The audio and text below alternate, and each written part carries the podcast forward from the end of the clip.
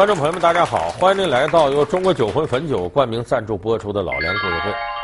那么，在金庸笔下，有人就有这样的疑问：说他笔下写了很多武林帮派，哪个帮派势力最大呢？有不少人说，那当然天下公务出少林，少林寺。还有说武当派，要说都不是，要讲人多，天底下要饭的多呀，丐帮势力最大。但是如果说单一一部小说里头的单一教会帮派，谁的影响最大？那恐怕得首推《倚天屠龙记》里的明教，因为明教不仅有自己的盖世神功，甚至影响了当时天下格局。这不小说里写吗？明教帮助朱元璋得了天下，所以朱元璋的朝代国号为明。而且你看明教里头啊，鼎盛时期，不光说张无忌这样的这个武功特别厉害的，他的上任教主杨顶天会什么呢？盖世神功乾坤大挪移，他手底下你看这个人才吧，光明左使杨逍，光明右使范遥，逍遥二仙，再往下呢四大法王，紫白金青，紫山龙王戴祭司，哎，白眉鹰王殷天正，这个金毛狮王谢逊，青翼蝠王韦一笑，再往底下有五散人，再往下还有五行旗掌旗使，哎。所以你看，他这个整个阵容鼎盛，恐怕任何一个武林帮派论整体实力都不如明教。那么说，历史上到底有没有明教？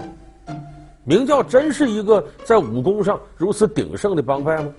说朱元璋国号为大明，是不是明教这个名？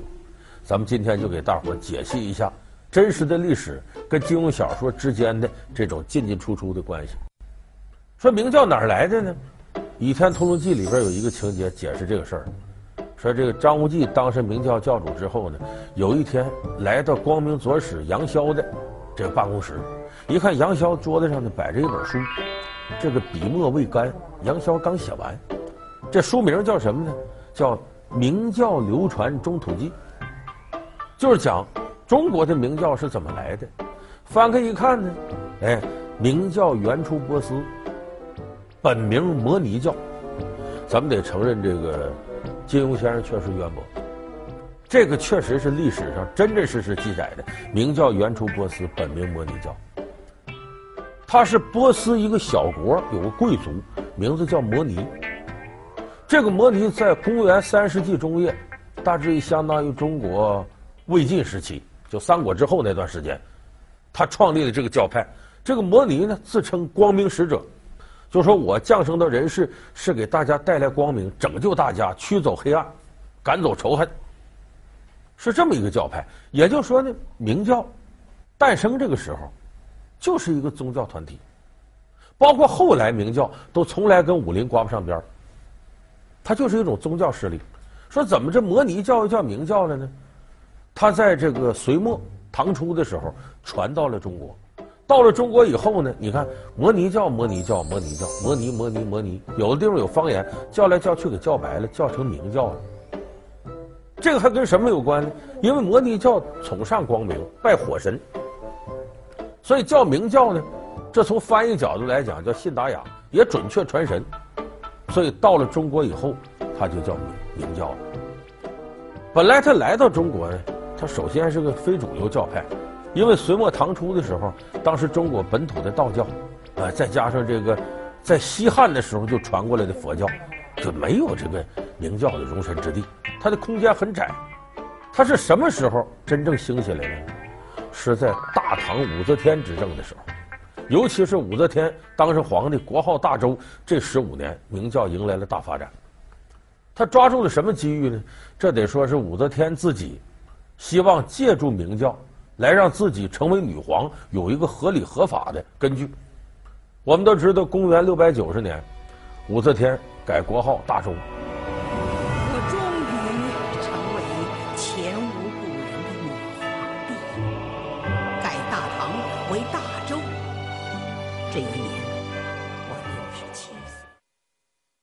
那么，武则天早有做女皇这心，可是我们也知道，自古以来。那中国从父系氏族公社往后男权社会，呃，牛拉车马拉套，说这老娘们当家瞎胡闹，不能他当不了皇上，所以他要给自己做皇上找点理论根据。哎，佛道各方面翻遍了，没有女人当皇上，哎，巧了，在明教的教义里边有，摩尼教里有个说法叫女主，就是女人当我们最高的这个宗主，是这个意思。咱大伙儿记得《倚天屠龙记》里边写了吗？这个紫山龙王代起司就是波斯总教的圣女，是当最高教主的。结果他跑出来了呢，跟这个银叶先生韩千叶好上了，他就不愿回去了。回去你等于不是处女了，那就得烧死。说波斯明教有这个说法，女主武则天一看呢，非常高兴，命令手底下根据明教教义编了本经书，叫《大云经》。《大云经》全称为《大方等无想大云经》。里面记载天女净光的故事。佛告净光天女言：天女将化成菩萨，给予女身当亡国土。是吗？那么说，女人可以做皇帝了？是。把女主这概念引进来，意思昭告天下，不要以为就老爷们能当皇上，女人一样可以当皇上。他等于给自己登基坐垫找个理论根据。所以这武则天和这个明教什么关系呢？各取所需，就说我呀，借助你的教义给我登基找理论根据，同时呢，我也让你获得很大的发展。当时巧也巧在呢，咱们都知道武则天给自个儿造个字儿当名叫武曌，曌怎么写？上边日月明，底下是个空字儿。巧就巧在这日月为明，跟明教这个明是一个字儿，而且明教拜日月，正好又通上了。所以这边武则天呢找到理论根据了，那边明教获得了这种发展空间。其实，在中国历朝历代啊，这个皇上想登基，他多少都得找点蛊惑人心的理论根据。你比方陈胜吴广起义，找个狐狸在那叫大楚兴陈胜王，哎，哎，其实目的就是告诉你，我们这个执政是合法的。你还有什么修道食人一只眼，挑动黄河天下反，这都是一些迷信说法。让刘邦芒砀山斩白蛇，说赤帝儿子把白帝儿子给杀了，哎，这都是找理论根据。也就是说，有人说读懂了道教就读懂了中国，哎，过去这个封建统治者装神弄鬼，为了取得统治的理论基础，你包括宋江都玩这一套。一百零八将，说谁排前谁排后啊？我想推卢俊义上去，我看这石谦虽然立大功了，小偷小摸不顺眼，好。那就咔嚓整个地穴，弄出块石碑。九天玄女娘娘早已将我一百零八好汉座次排定，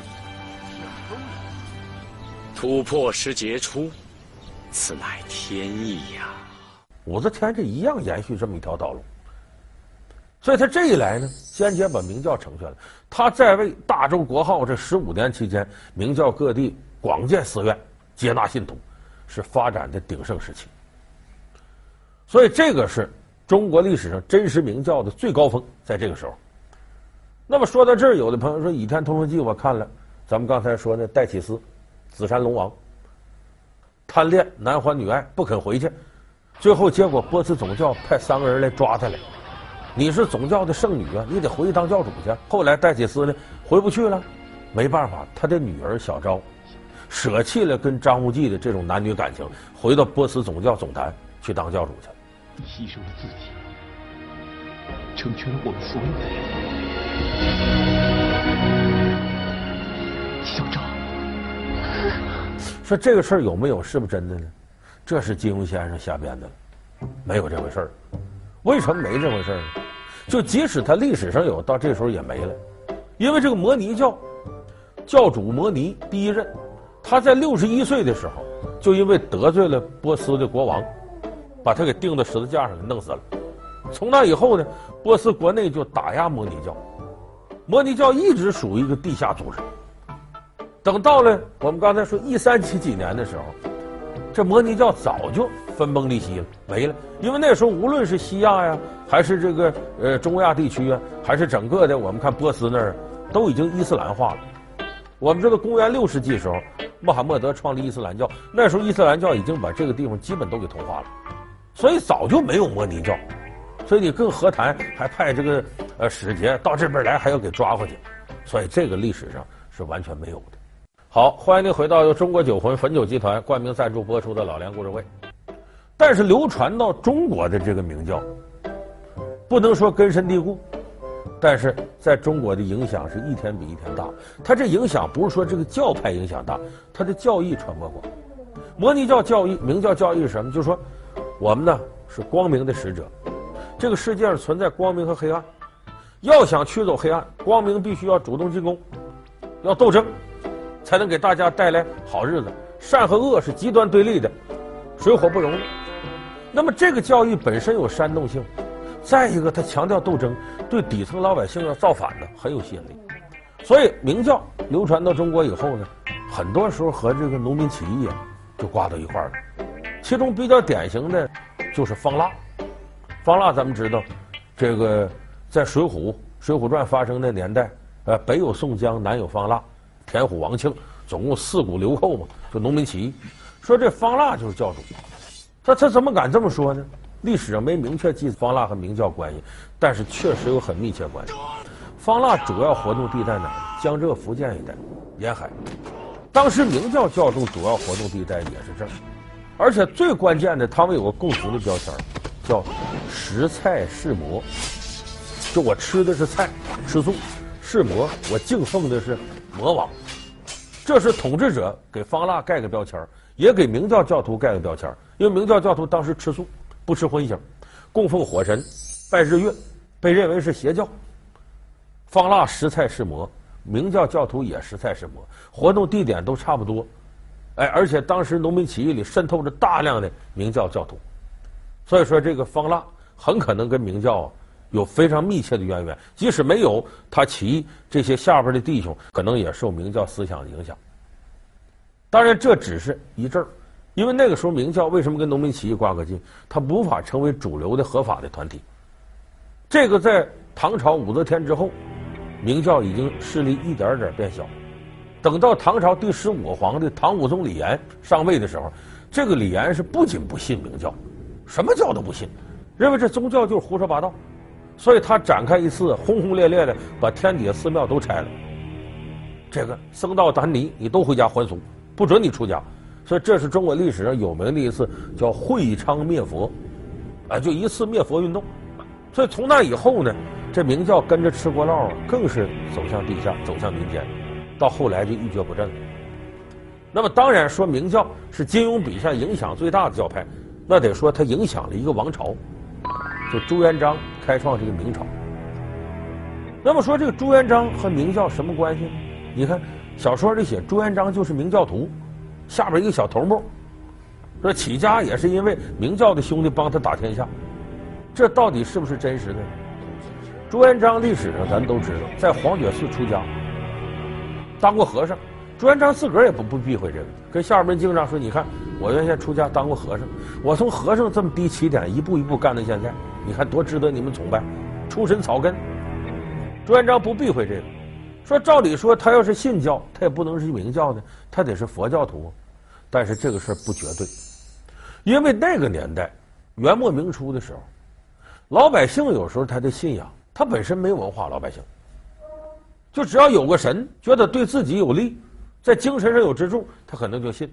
那个时候明教的教义呢，和这个佛教有时候就混到一块儿，摘不清楚了。有的沿海的地方供奉的庙里头，既供明教的这个神，也供这个弥勒佛之类的。所以当时这个东西纠缠不清。而且最重要的是什么呢？朱元璋起家的时候，他投的韩山童，韩山童起义呢，主力叫红巾军。后来韩山童死了，他儿子韩林儿。继承他的位置，名字叫小明王。为什么叫小明王呢？当时他们也编一个理论根据，说我也是受命于天，叫弥勒降生，明王出世，就弥勒佛转世投胎来救大伙来了。以什么形式呢？我是明王，光明使者，给大家带来光明，带来温暖。所以韩山童是大明王，他儿子就是小明王韩林儿。所以当时朱元璋就投的红巾军。有人当时考证就说，这个红巾军呢，他的主要的教派是白莲教。有人说白莲教就是明教的一种提法，白莲教跟佛教之间很暧昧，有很多扯不清的关系。所以你说佛教、明教这个之间，其实它是为了让更多的信徒信它，它增大了这种理论上的宽容度，才才能吸收更多的底层人民参与起义。所以这是一种高层的洗脑智慧。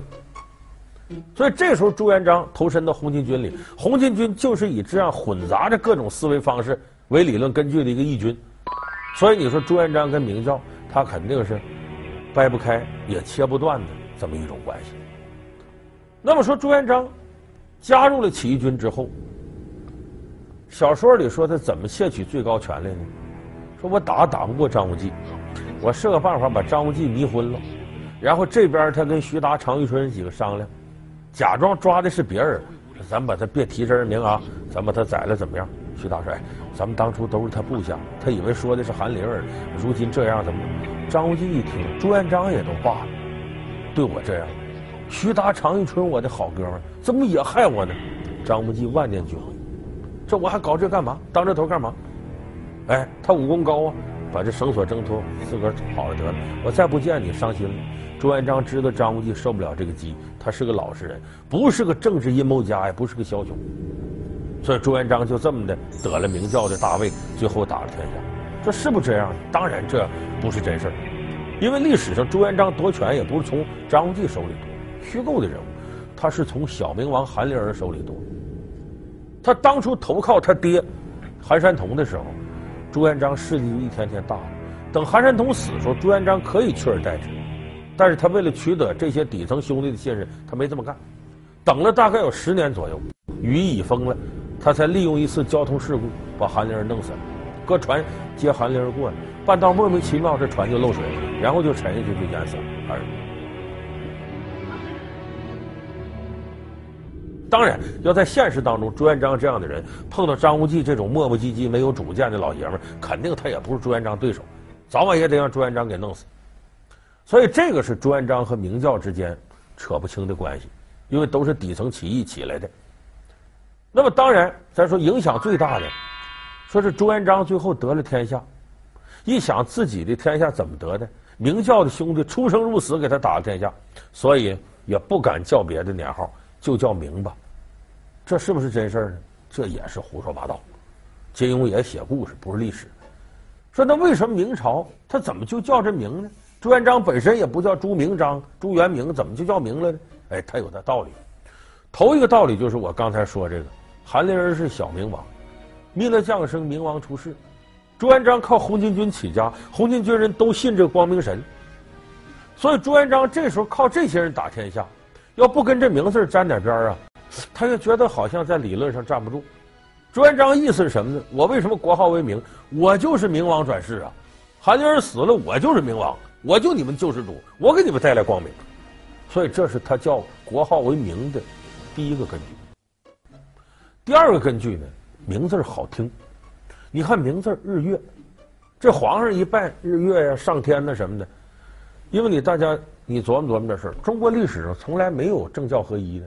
皇上再牛，上头有个天，皇上叫啥？天子，老天的儿子。所以我要起义呢，想要把你收拾倒了呢。我就以替天行道，我帮你爸爸管教你。所以这皇上上头有个天，他要给自己呢制定一种合法程序。我就是老天的儿子，受命于天。这明日月其实就象征着天。皇帝一祭祀的时候，你咱们现在你翻开《诗经》里有风雅颂，这雅和颂，尤其颂，专门是歌颂统治者的。你把那颂那篇打开里头，这明字使用率是非常高的，什么光明啊，什么日月辉映啊，都和这明有关。所以这个呢，也等于是好听响亮。